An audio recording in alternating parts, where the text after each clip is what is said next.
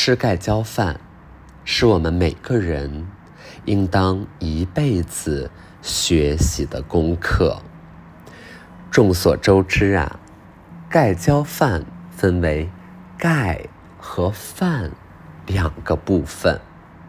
那么问题就来了，我们该如何控制它们的比例，以使得你吃最后一口饭的时候，又恰恰有最后一口盖呢？我知道同学们可能会遇到以上两种问题，以下两种问题，要么就是这个饭吃没了，盖浇还在，这就大事不妙了。尤其给人一种什么感觉呀？感觉孩子很饿，很贪吃，很爱吃大米饭。那接下来的盖呀，吃到嘴里来，可谓是颇咸的。那换而言之，又有另外一种情况，就是这个盖没了，饭还在。你眼睁睁的看着最后的一块土豆，一块鸡肉，一条鱼香肉丝吃到嘴里，但是面前呢，竟然还剩满满半碗米饭。大家可以想见，接下来的米饭呢，也不过是味同嚼蜡，并且给人一种。什么感觉呀？就是孩子啊，有一点不上道，有一点儿，哎，喜欢吃味儿大的，偏偏呢，就是把咱们这个米饭给剩下了。它就像是什么？像是你吃一个汉堡包，家人说：“来，把里面的肉吃了。”面包皮还在，给人的感觉自然也不是那么完美的。因此，老师觉得每天大家要努力学习，控制盖浇饭的比例。它能够反映一个人的什么？它能够反映一个人的判断能力。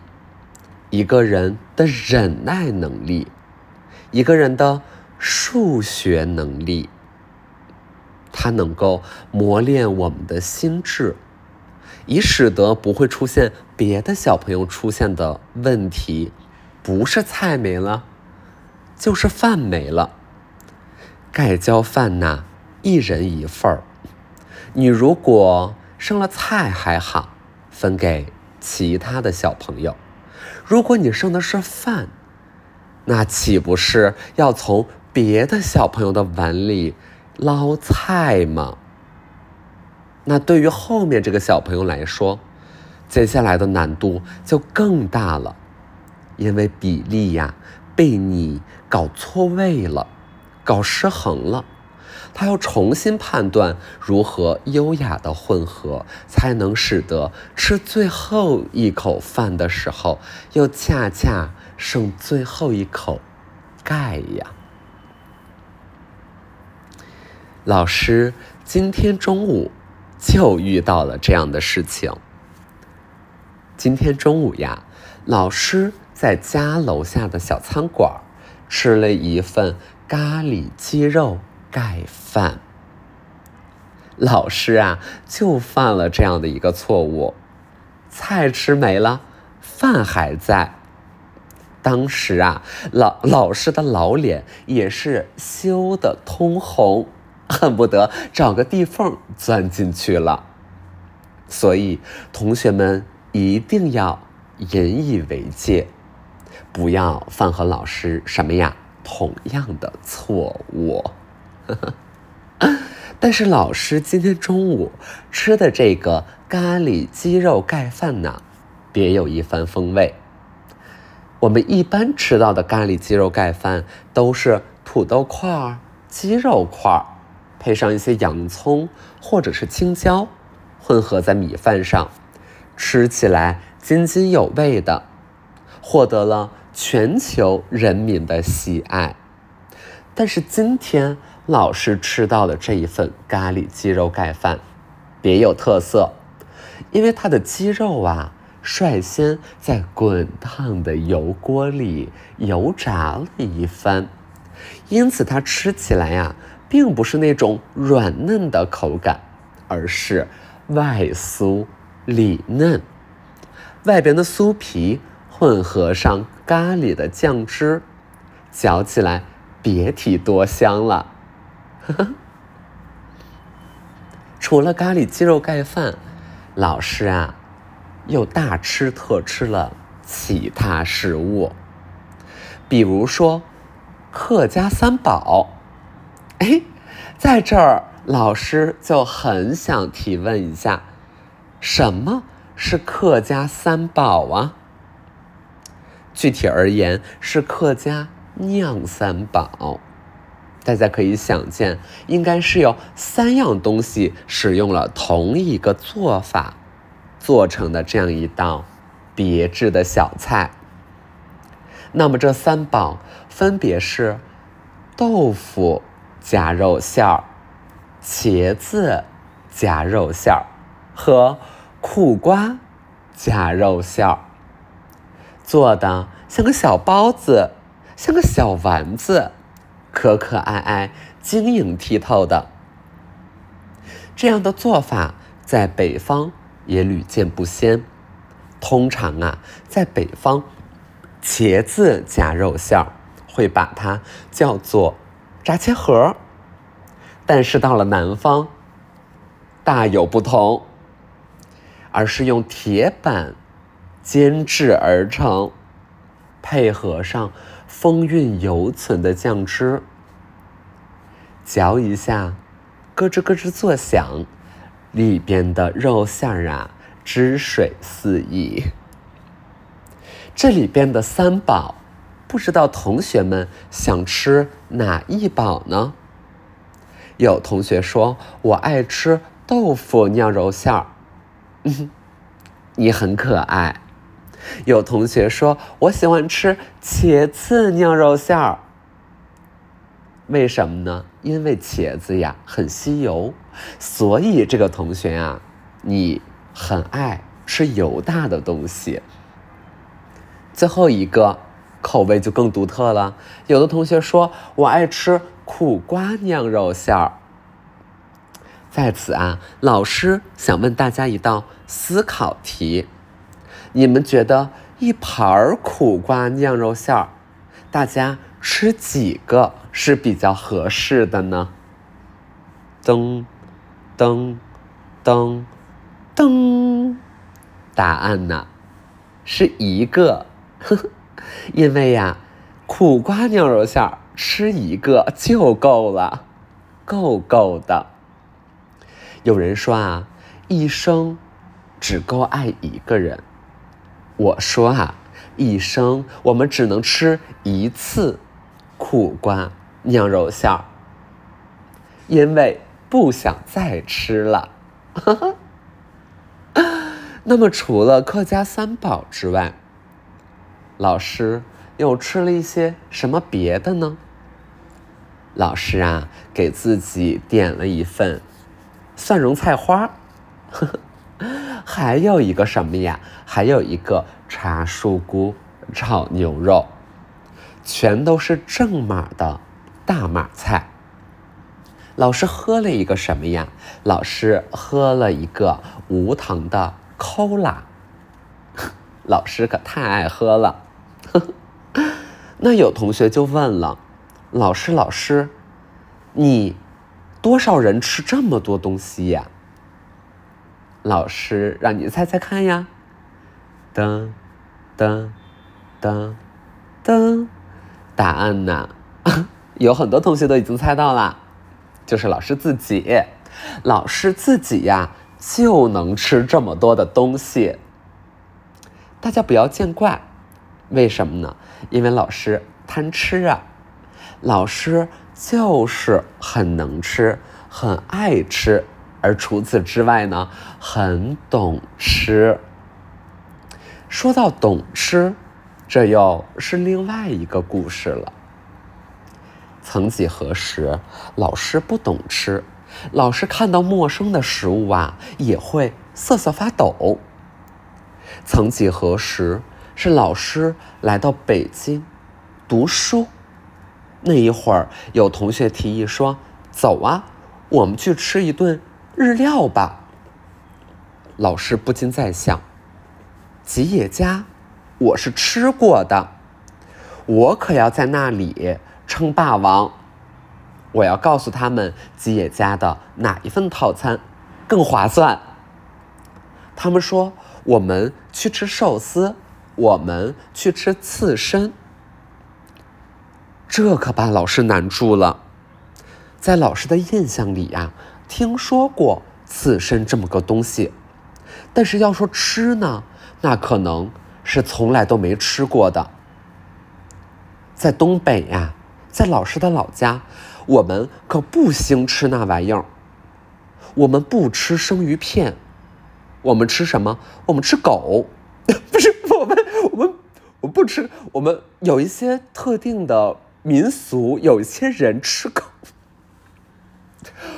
不吃狗，不能吃狗。大家大家不能吃狗，大家不要吃狗了好吗？我们啊，没吃过生鱼片。甚至在我们的印象当中，海鲜里的鱼，海鱼都很少见的。我们吃过唯一的海鱼啊，就是来自大连的黄花鱼。因此，当我的同学们对三文鱼呀、金枪鱼呀这一些很罕见的鱼类津津乐道的时候，老师啊，真是张不开嘴，脚趾打颤。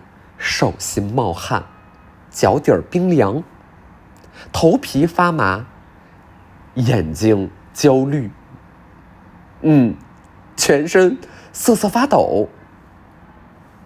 但是，同学们也看出了老师确实不太了解日本的美食，他们啊也并没有嘲笑老师。而是非常循循善诱的告诉老师这个东西怎么吃。那怎么吃呢？我们夹起一片生鱼片，点上一些芥末和酱油，把它卷起来，送到口中。老师第一次这样吃生鱼片啊，觉得非常的恶心。真的不知道这东西好吃在哪里。这就是老师关于刺身的第一次体验。而关于寿司呢，老师想，寿司和刺身听起来是两样东西，但是寿司难道不就是刺身配上白米饭吗？如果。前者已经很恶心了，那么寿司又能好吃在哪儿？于是，老师啊，就攥着手里的五十块钱，想要尝试一番。于是，老师啊，就去了大望路下边的沃尔玛超市，购买了价值二十八一盒的寿司八种。每一个合人民币将近三四块钱呢。老师把它买回宿舍，一个一个拿出来，放在嘴里吃了下去。嘿，你别说，不同的寿司啊，味道大相径庭。老师可是开了眼界了。和前面所提的盖浇饭不同，寿司的比例呀。控制的刚刚好，你可以理解为寿司就是人世间最小规模的盖浇饭。吃了一个还想吃下一个，一口接一口，一口接一口，好吃又好玩儿。说到底，老师来北京也已经十余年了，但这并非老师第一次来北京。说到地道的北京美食，老师也并没有更多印象。回想第一次来北京啊，那会儿还太小了，正值小学五年级。学校啊，组织夏令营，同学们穿上校服，戴上黄色的小帽，在齐齐哈尔市的火车站集合，整装待发，准备一起去首都看升旗。夏令营啊，为期七到八天，行程可谓是满满当当。当时啊，老师就和其他的同学们去往了故宫。去往了颐和园，去往了圆明园，甚至啊，不到长城非好汉，老师也是好汉一枚了呢。我们还去了科技馆，我们还去了动物园，我们还去了天文馆，我们还去了自然博物馆，真的是让人。大开眼界，一饱眼福。在临走之前呢，家人给老师那会儿，老师还是个小学生呢，嗨，那会儿给我啊塞了个两三百块钱，想让我除了跟着同学们一起吃夏令营提供的伙食之外，自己啊额外尝一些，这可谓是家人。给予老师的一种深思，一种厚望，一种家人的关怀吧。老师现在就是有点累了，所以老师的语言组织能力有一点差。同时，外面天气很糟糕，所以老师有一些分心。这告诉我们一个道理，这是什么道理呢？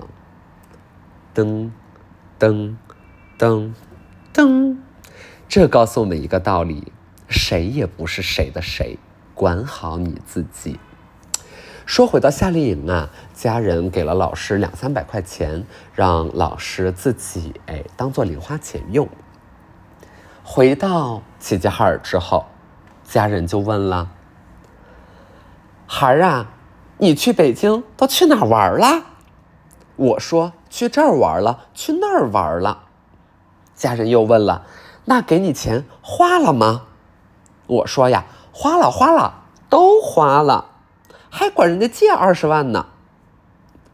家人说：“嗨，欠别人钱这种事儿啊，我们早已经习惯了。”那你去北京都吃了些什么呢？我说啊，我吃了砂锅。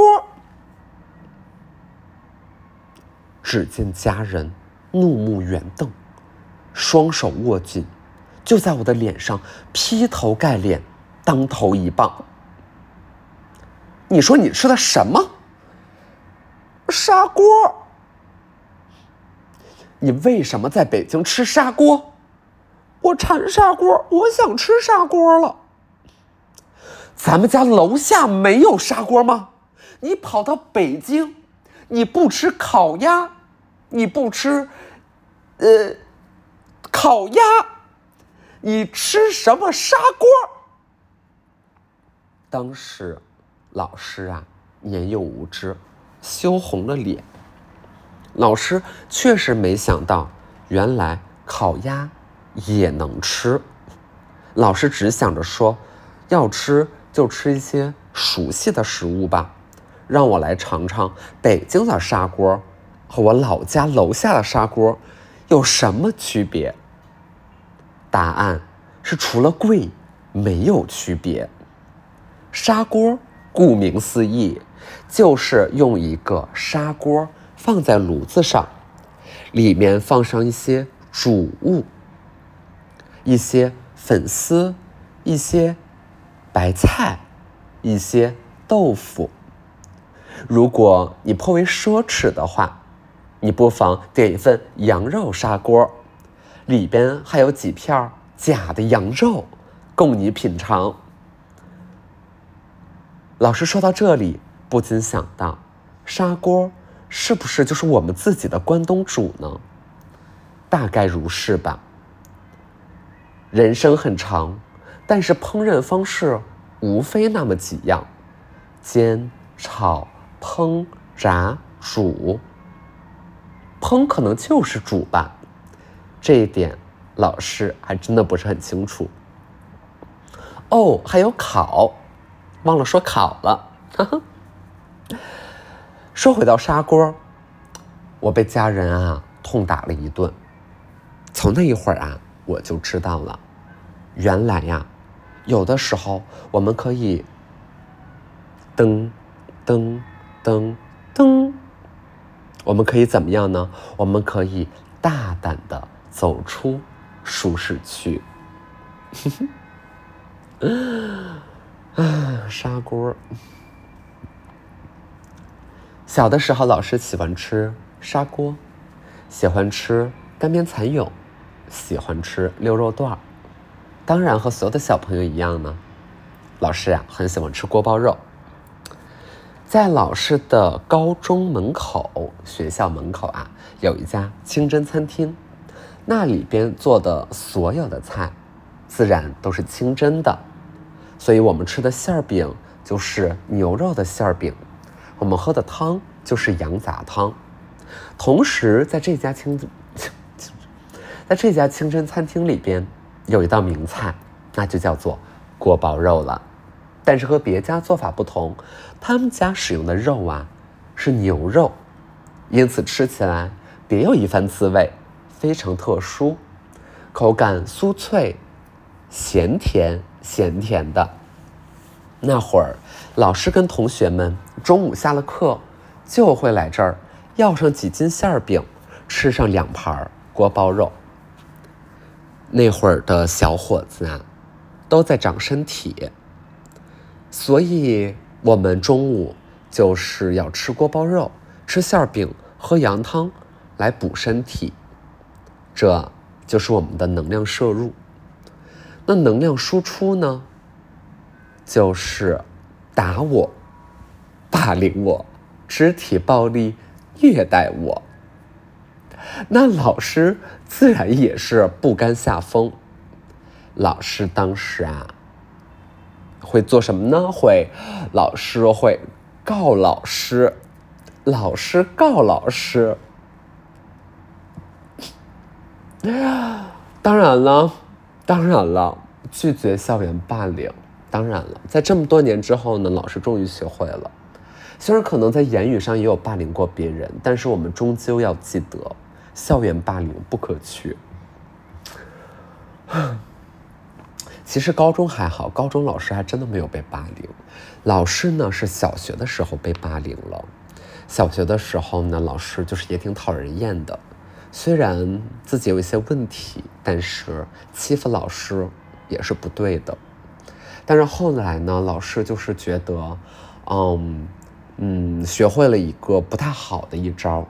就是你可能到一个新的组织里，你要看谁最厉害，嗯，至少那会儿当时呢，就是大家看的都是体格，谁体格最厉害，那你体格上你看他最凶猛，你就和他交朋友。所以，嗯，这一点当然也不是很好了，你当然没有必要和他交朋友了。嗯，不过老师的童年也比较复杂吧，就是。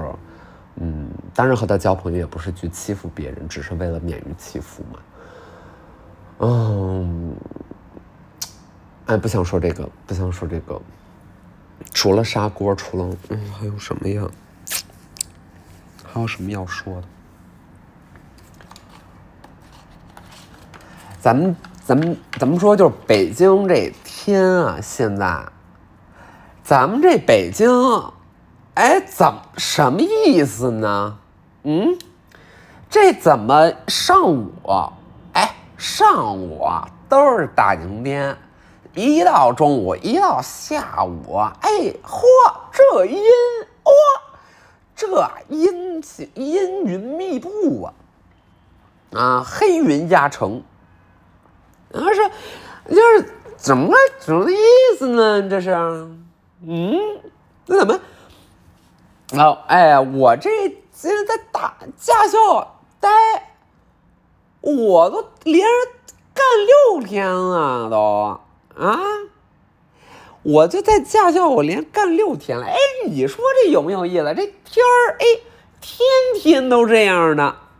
嗯，我这你说我们带学员在驾校，我们这学员我说开吧，你说让你开吧，嗯，那教他那什么呀，自动挡。哎，现在没人学手动挡，就是学自动挡。那你是？谁买车现在还买手动挡啊？哪儿那么多玩车人士啊？玩车人士还用上你这考驾照吗？还自动挡挺好的。谁，你说教自动挡咋好？就我们得轻松嘛，简单。我们这也省事儿。哎，那学员就是到这儿说那个孙教练，我说我说你上车吧，你上车吧。哎，他就往那个驾驶室一坐，你知道，给我递烟。我就是说啊，都不知道这现在这小孩哪儿学的。你说你给我递烟，你也不问我抽不抽烟啊？你不问我抽，但我不抽烟呢。问题是啊，那我不抽烟呢。我说那你给我拿两瓶酒，对吧？我我不抽烟，你给我拿两瓶酒，咱后。整两口，哎，然后让做完这样然后我就是平常那哎，咱两月以前那天凉快我在在那收音碟上待着，啊，我干嘛呢？我就刷刷刷抖音，我在抖音，哎，在抖音上那玩意儿，哎，这，哎呀，好家伙，这抖音这些太太厉害了。哎，就看那个什么国际关系、什么局势，哎，我这这对，然后现在你说这是下午，这开始下雨，我这都没地儿待呀。我一没地儿待，我就是跟学员一辆车里，我说，我说你这起步，嗯，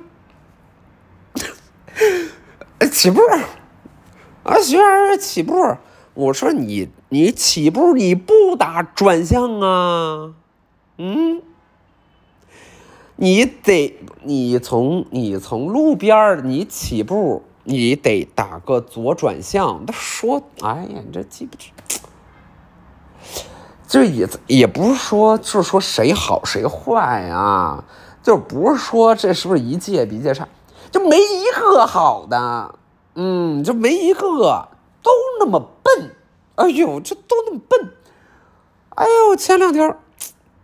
前两天有一学员说什么呢？说，哎呀，老老师，然后老师老师，说什么呢？说那个，嗯，说什么呢？说什么？说啊，说什么？考试能化妆吗？对，问我，哎呀，说那个驾考那天。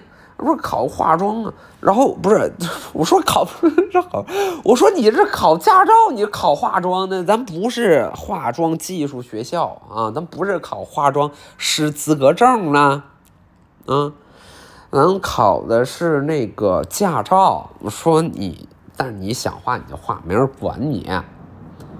然后我问那，我说那你考科目几呀？他说我考科目一，我就寻思你考科目一一个机考，你都不用见着别人，你都不，你化什么妆呢？嗯，你化，哎呀，真行，哎，人家问我能不能化妆，哎呀，